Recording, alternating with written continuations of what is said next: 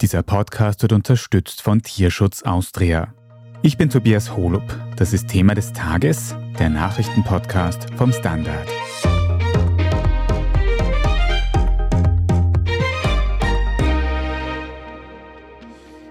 In Niederösterreich dürfen BeamtInnen bald nicht mehr gendern, denn Binnen-I und ähnliche Formulierungen sind dann tabu.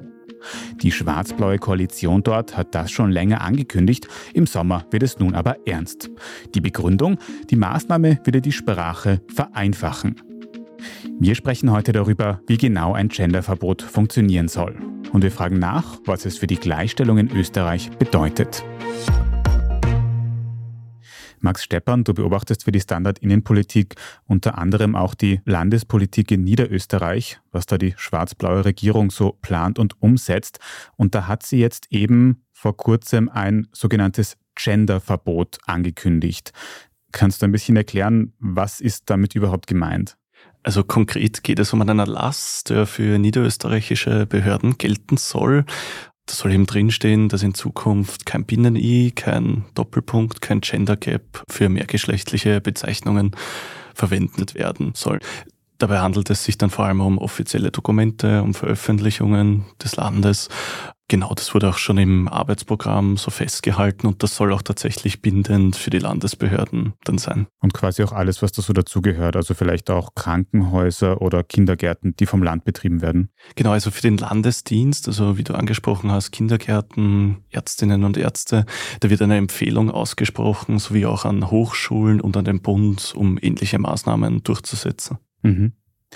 Wie begründet denn die niederösterreichische Landesregierung, dass sie diese Maßnahme jetzt extra einführt? Das steht ebenfalls auch im Arbeitsprogramm. Also Ziel der Landesregierung ist es, wie es die ÖVP auch betont, im Sinne der Integration auf eine einfache deutsche Sprache Wert zu legen. Also man argumentiert, dass die Amtssprache ohnehin schon sehr schwer ist und Genderstern und Binnen-I seien dann nochmal erschwerend. Also noch schwerer, diesen Text zu lesen. So ist die Argumentation und gerade die ÖVP betont aber, dass es sich auch nicht um ein generelles Genderverbot handle. Also es kann auch immer sehr geehrte Damen und Herren oder Mitarbeiterinnen und Mitarbeiter gesagt werden. Es wird wirklich Wert darauf gelegt, quasi kein Genderstern mehr zu verwenden und kein Binnen-I. Wie funktioniert das dann ganz praktisch? Du hast gesagt, das ist eine Art Empfehlung. Wenn jetzt eine Ärztin im Landesdienst zum Beispiel eine E-Mail schreibt an eine Patientin, einen Patienten und aus Gewohnheit vielleicht ein Binnen-I verwendet, wird diese Ärztin dann bestraft? Muss die eine Geldstrafe zahlen? Also das ist alles noch nicht bekannt. Es ist auf jeden Fall ein Erlass der Landesregierung. Erlässe sind bindend für die unterstehenden Behörden. Genaue Details wollen die Regierungspartner dann in den nächsten Wochen bekannt geben. Also über die Details werden wir dann noch berichten, wenn es soweit ist. Max, ich kann mich erinnern, dass wir beide vor kurzem schon mal über die schwarz-blaue Regierung in Niederösterreich gesprochen haben. Ich glaube, da ist es um den Corona-Fonds gegangen, der angekündigt worden ist. Kannst du uns da auch nochmal einen Überblick geben? Was sind denn abseits dieses aktuellen Genderverbotes noch andere Maßnahmen von Schwarz-Blau in Niederösterreich, die geplant oder umgesetzt werden? Also du hast es eh schon angesprochen, der Corona-Fonds, da werden auch aktuell verfassungswidrige Covid-Strafen ausgezahlt. Ab September kann man dann Anträge stellen für die restlichen Leistungen des Fonds. Angekündigt ist auch die nicht unumstrittene Wirtshausprämie, die soll ab Herbst umgesetzt werden, wo auch die genauen Details noch ausgearbeitet werden. Zudem soll es eine neue Wirtschaftsstrategie geben, es soll eine neue Leitplanung zur Raumordnung geben. Also das ist so der ungefähre Fahrplan für den Sommer in Niederösterreich diese Themen, über die ausführlicher gesprochen wird, der Corona-Fonds, die Wirtshausprämie, jetzt dieses Genderverbot, das sind alles so ein bisschen Themen oder Aspekte, die man häufig von der FPÖ hört. Jetzt ist die Landeshauptfrau in Niederösterreich eigentlich Johanna Mikl-Leitner von der ÖVP. Zeigt das jetzt irgendwie, dass sie sich in ihrer neuen Regierung nicht wirklich durchsetzen kann? Es sind natürlich jetzt einige umstrittene Punkte, also zum Beispiel Corona-Fonds und Gender-Erlass, die in der letzten Zeit vorgestellt wurden. Man muss dazu sagen, der Corona-Fonds stammt von der FPÖ, das ist FPÖ-Angelegenheit. Beide betonen aber auch immer, dass gemeinsam die Maßnahmen ausgearbeitet werden. Also es ist quasi kein FPÖ-Handschrift, keine ÖVP-Handschrift. So wird natürlich kommuniziert. Der Corona-Fonds ist natürlich der FPÖ zuzurechnen. Auch den Gender-Erlass, da merkt man schon bei der Kommunikation, dass die FPÖ davon spricht, den Gender-Wahn zu beenden. Die ÖVP ist wiederum mehr auf gemäßigtere Worte bedacht. Aber ja, die ÖVP betont vor allem Heiz- und Wohnkostenzuschuss als ihren Erfolg und auch den den Pflegescheck, beides Maßnahmen, die aus dem Ressort von Teschler Hofmeister stammen. Aber nichtsdestotrotz muss man auf jeden Fall sagen, die ÖVP trägt diese Maßnahmen wie das Genderverbot auf jeden Fall mit, oder? Genau, ja. Wie gesagt, es wird argumentiert eben, dass es sich nicht um ein allgemeines Genderverbot handle. Unter anderem der Landesgeschäftsführer Bernhard Ebner hat betont, dass Gendern nicht nur Binnen-I und Genderstern beinhaltet, sondern auch zum Beispiel Mitarbeiterinnen und Mitarbeiter. Also man ist da bedacht eben, dass es sicher jetzt kein Verbot gibt, aber natürlich ist es ein Erlass, der für die Landesbehörden bindend ist. Einen gewissen Interpretationsspielraum gibt es anscheinend, aber auf jeden Fall sind Gendermöglichkeiten wie das Binnen-I explizit verboten laut dieser Empfehlung. Max, ist denn diese neue Maßnahme, was das Gendern betrifft, jetzt schon fix? Weiß man schon, wann genau die in Kraft treten wird? Also fix ist es noch nicht. Es steht auf jeden Fall im Regierungsprogramm und aktuell wird noch an den genauen Details gearbeitet, aber man rechnet damit, dass in den nächsten Wochen die genauen Details zum Erlass bekannt sind. Das heißt, dann ist vielleicht schon der nächste Podcast über die niederösterreichische Landesregierung und ihre Themen in der Pipeline. Danke mal dir heute für diese Einblicke, Max Steppern. Sehr gerne. Wir haben gerade schon gehört, dass sich die niederösterreichische Landesregierung intern gar nicht so klar ist, was unter Gendern überhaupt zu verstehen ist. Wir werden darüber noch ein bisschen ausführlicher reden und was auch die Wirkung einer gendergerechten Sprache sein kann. Wir sind gleich wieder da. Am Anfang, da war ich der Star von der Familie, geliebt von allen. Und dann kommt auf einmal der kleine Neuzugang und sie sagen, ich bin zu gefährlich. Ciao, Papa und fall nicht. Und jetzt kann ich nur hoffen, dass mir wer zu sich holt, der versteht, dass ich eigentlich ein Teamplayer bin. Sie hörten Toni Polster als Pitbull Rocky. Wir geben Tieren eine Stimme. Tierschutz Austria. Mehr auf tierschutz-austria.at.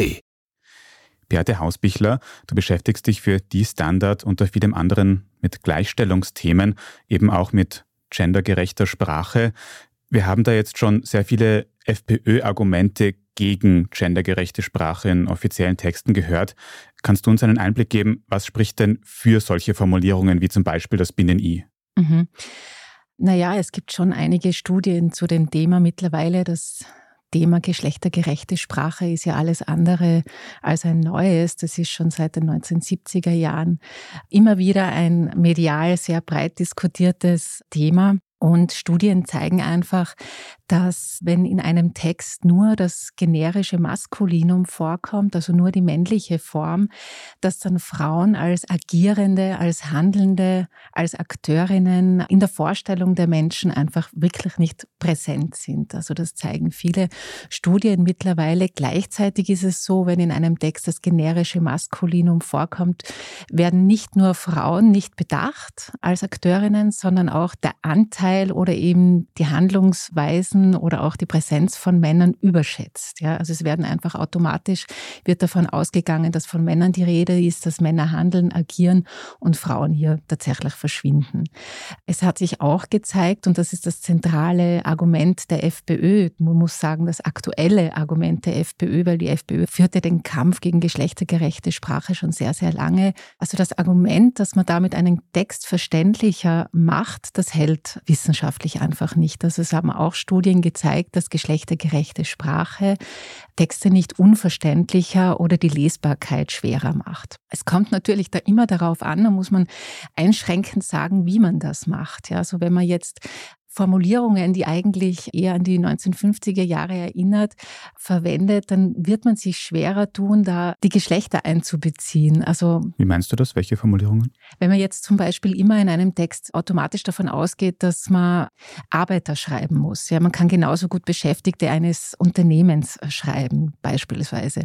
Also es gibt sehr viele begleitende Ideen und Maßnahmen, wie man einen Text schreiben kann, ohne dass man jetzt die ganze Zeit Bürger und Bürgerinnen schreiben müsste oder Arbeiter und Arbeiterinnen. Ja, also es ist so eine grundlegende Herangehensweise an einen Text. Da muss man schon eine gewisse Bereitschaft dafür haben. Aber wenn man einfach irgendwie so einen, zum Beispiel ein Dokument, ein Amtsdeutsch eins zu eins übernimmt und dann das plötzlich geschlechterfair formulieren will, dann kann das schon holprig werden. Also da geht es sehr wohl auch um einen gewissen Willen, das zu machen, um eine gewisse Flexibilität und auch eine Lernbereitschaft diesbezüglich. Genau. Das würde vielleicht dafür sprechen, sich zu überlegen, wie man es am besten machen kann, anstatt die Möglichkeiten direkt zu verbieten. Aber Beate, ist das Ganze ein rein feministisches Thema, weil ich denke, dieses Gender-Sternchen, das auch verboten ist in Niederösterreich in Zukunft, wenn ich mich richtig erinnere, sind da ja auch noch ganz viele andere Geschlechter außer binär Frau und Mann mit gemeint oder habe ich das falsch im Kopf? Nein, genau, das ist richtig. Naja, es ist so, dass feministische Themen entwickeln sich ja auch weiter. Und während eben die bekannte Sprachwissenschaftlerin, die feministische Sprachwissenschaftlerin Luise F. Busch damals in den 70er Jahren das Buch geschrieben hat, das Deutsche als Männersprache, damals war sie noch sehr eben auf die Sichtbarkeit nur von Frauen aus und hat das gezeigt und auch in vielen schönen Beispielen illustriert. Aber eben feministische Themen entwickeln sich weiter und es geht heute viel mehr als vor 30, 40 Jahren um Geschlechterpolitik in dem Sinne, dass es eben nicht nur Männer und Frauen gibt, sondern auch intergeschlechtliche Menschen, Transpersonen oder nicht-binäre Menschen. Und genau wie du schon gesagt hast, das Gender-Sternchen oder auch den Unterstrich, der so eine kleine Pause zwischen Bürger und Innen einräumt.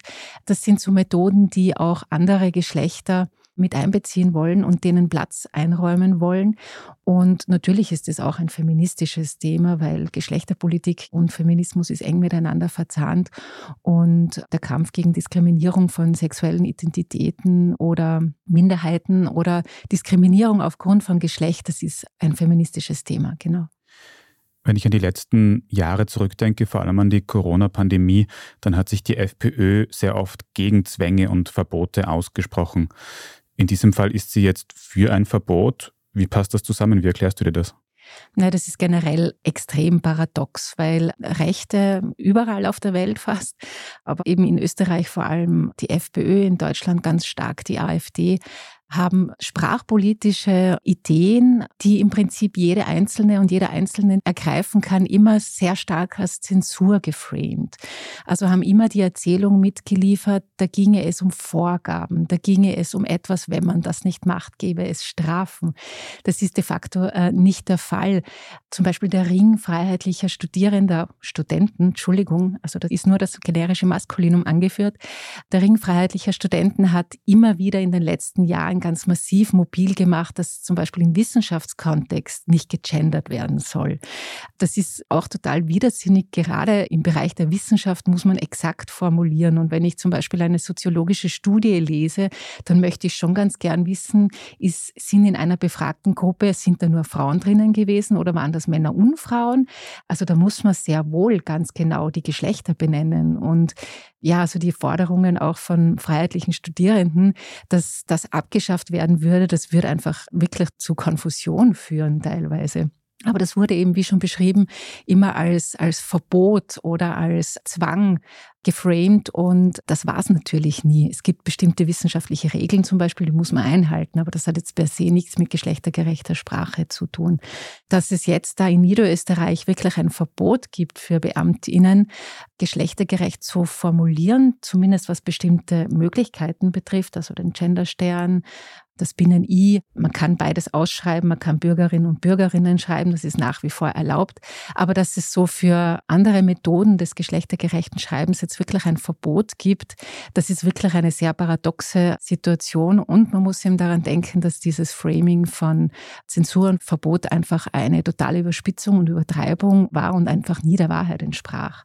Und dass jetzt das in die andere Richtung geht in einem Bundesland, zeigt schon diesen Diskurs ganz deutlich auf. Du sagst es schon, wir sehen dieses Verbot offiziell konkret jetzt in einem Bundesland in Niederösterreich. Rechnest du damit, dass es in anderen Bundesländern auch ähnliche Maßnahmen geben könnte? Naja, wie schon gesagt, es gibt zwei Bereiche beim Thema geschlechtergerechte Sprache. Es gibt eben die Studienlage und es gibt die politische Haltung dazu. Und ob es Verbote, weitere Verbote oder Vorschriften, zum Beispiel für Beamtinnen gibt, wie sie geschlechtergerecht schreiben, das hängt von den politischen Parteien ab, die in einem Bundesland an der Macht sind. Und die ÖVP, die ja in Niederösterreich gemeinsam mit der FPÖ regiert, war, was geschlechtergerechte Sprache betrifft, auch immer sehr skeptisch. Man hat von dieser Seite auch immer gehört, das wäre ja kein richtiges frauenpolitisches Thema. Also, dass da die ÖVP mitzieht, ist nicht überraschend. Also letztendlich kommt es um auf die politische Konstellation in einem Bundesland an ob das kommen kann in einem anderen Bundesland. Es ist einfach vom Fokus her, ja, es ist ein seltsames Unternehmen, weil gerade bei geschlechtergerechter Sprache wurde immer wieder gesagt, na, das braucht man doch nicht machen, wir haben doch bitte andere Probleme. Naja, das kann man jetzt eben sagen, wir haben wirklich andere Probleme als ein Verbot von bestimmten Methoden des geschlechtergerechten Schreibens einzuführen. Wir müssen, glaube ich, nicht diskutieren, dass so eine Maßnahme ein Rückschritt für die Geschlechtergleichberechtigung ist. Das Argument ist ja da, die Sprachverständlichkeit würde darunter leiden. Wie ist deine Einschätzung? Wie groß ist dieser Rückschritt, vielleicht auch auf ganz Österreich gesehen? Naja, es gab jetzt gerade einen Global Gender Gap Report, einen aktuellen. Da hat sich gezeigt, dass Österreich schon um einiges zurückgefallen ist, nämlich auf den 47. Platz. Ja, also das beschränkt sich aber vor allem auf die politische Repräsentation. Also die Oppositionsparteien haben gesagt, das ist ein katastrophaler Rückschritt, das ist ein ganz mieses Ergebnis.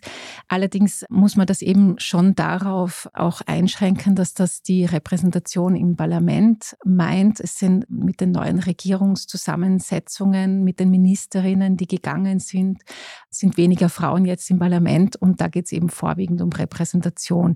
In anderen Bereichen, zum Beispiel in der Bildung, in der Gesundheit oder in der wirtschaftlichen Partizipation, hat sich Österreich verbessert. Also das kann man jetzt nicht so pauschal aus katastrophalen Rückschritt benennen. Weltweit ist es natürlich schon so, dass die Pandemie für Stillstand und Rückschritt gesorgt hat. Davon ist sicher auch Österreich betroffen.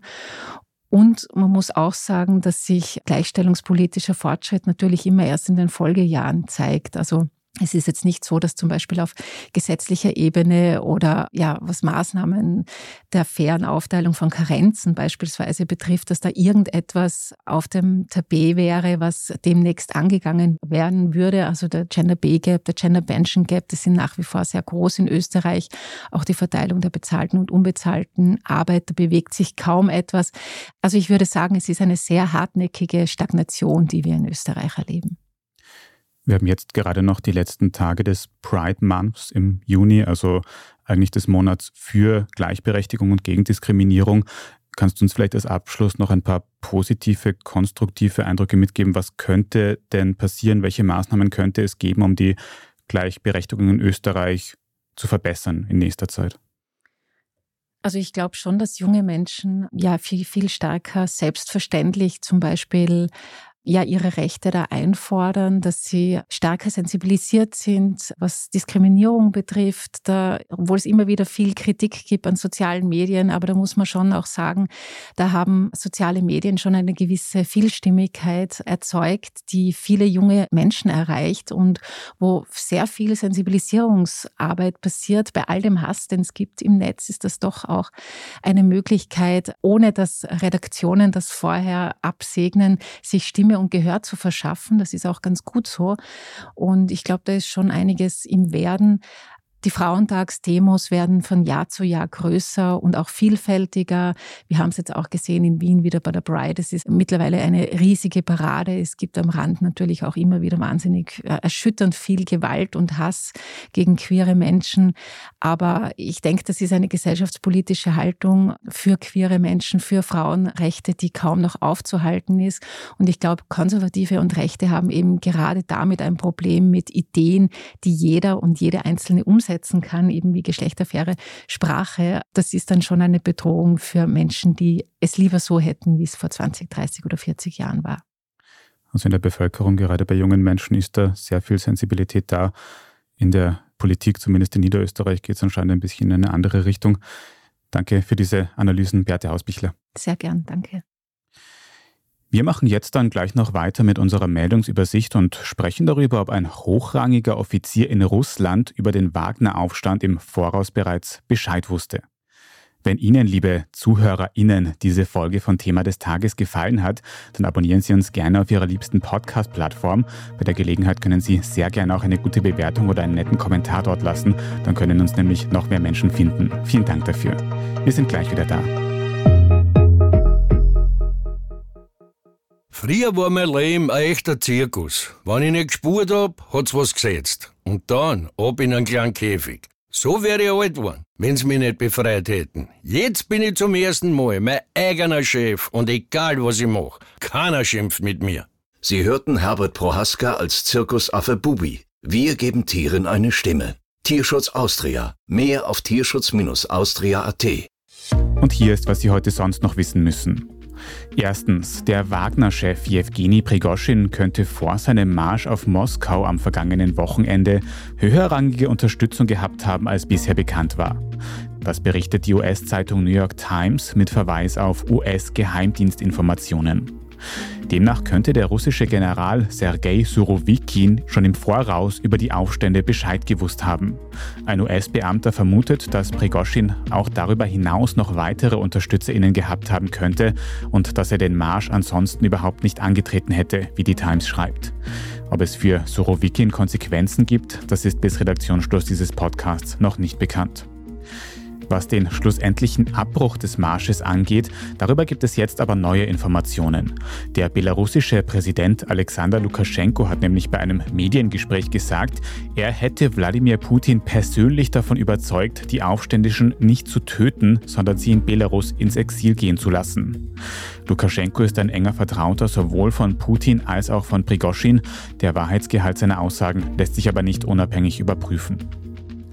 Zweitens, im Handel mit Holz könnten EU-Sanktionen gegen Russland im großen Stil umgangen werden. Das zeigt eine Recherche des Standard zusammen mit anderen Medien. Demnach ist russisches Holz, das eigentlich nicht mehr in die EU eingeführt werden darf, zuletzt vermehrt in andere Länder wie zum Beispiel Kirgisistan oder die Türkei verkauft worden. Von dort wird es dann oftmals in die EU weiter exportiert und teilweise auch nach Österreich. Dabei ergeben sich laut den Recherchen auch so widersprüchliche Formulierungen wie ein Angebot für sibirische Lärchen aus Kirgisistan, die dort überhaupt nicht wachsen. Dadurch sollen eben Sanktionen gegen Russland umgangen werden und auch gegen österreichische Unternehmen wird in diesem Kontext ermittelt. Laut österreichischer Staatsanwaltschaft konnte zum aktuellen Zeitpunkt aber kein fahrlässiges Handeln nachgewiesen werden. Und drittens, mit der warmen Jahreszeit haben auch Gelsen wieder Hochsaison. Wir haben schon mehrfach berichtet. Aber was tut man eigentlich am besten, wenn man gestochen worden ist? Erste Antwort, auch wenn es schwer fällt, nicht kratzen anfangen, denn laut Dermatologinnen ist das beste Mittel, die Einstichstelle zu kühlen. Besonders wirkungsvoll sind dabei antihistaminische Salben oder auch Tabletten. Wenn solche Mittel aber mal nicht zur Hand sind, dann würde es auch ein altes Hausmittel tun, nämlich Speichel. Immer mehr Leute schwören außerdem auf sogenannte Hitzesticks, mit denen die Einstichstelle auf bis zu 50 Grad erhitzt wird. Diese würden aber im Vergleich nicht so viel bringen wie die Kühlung. Sie können maximal die Nerven in der Haut weniger sensibel machen, wodurch der Juckreiz weniger wird, aber nur für kurze Zeit.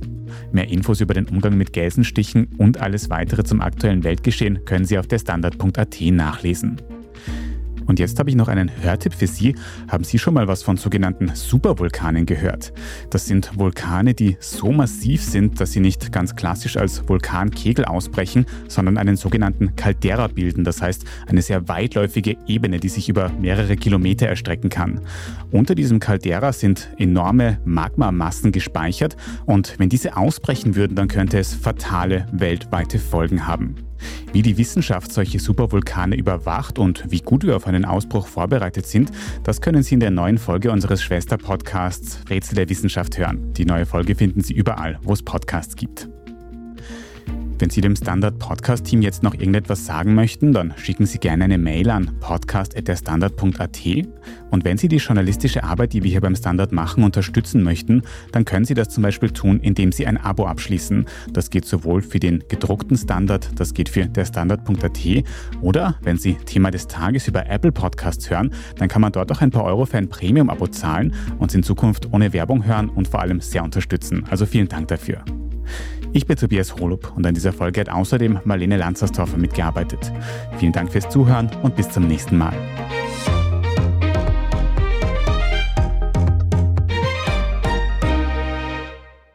Als ein Kleiner war ich immer der Badwanne, bis ich groß war. Und plötzlich schwimme ich in der kalten Donau und die Leute haben Angst vor mir.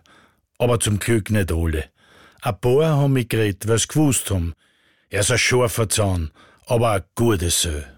Sie hörten Hans Krankel als Krokodil Bobby. Wir geben Tieren eine Stimme. Tierschutz Austria. Mehr auf tierschutz-austria.at.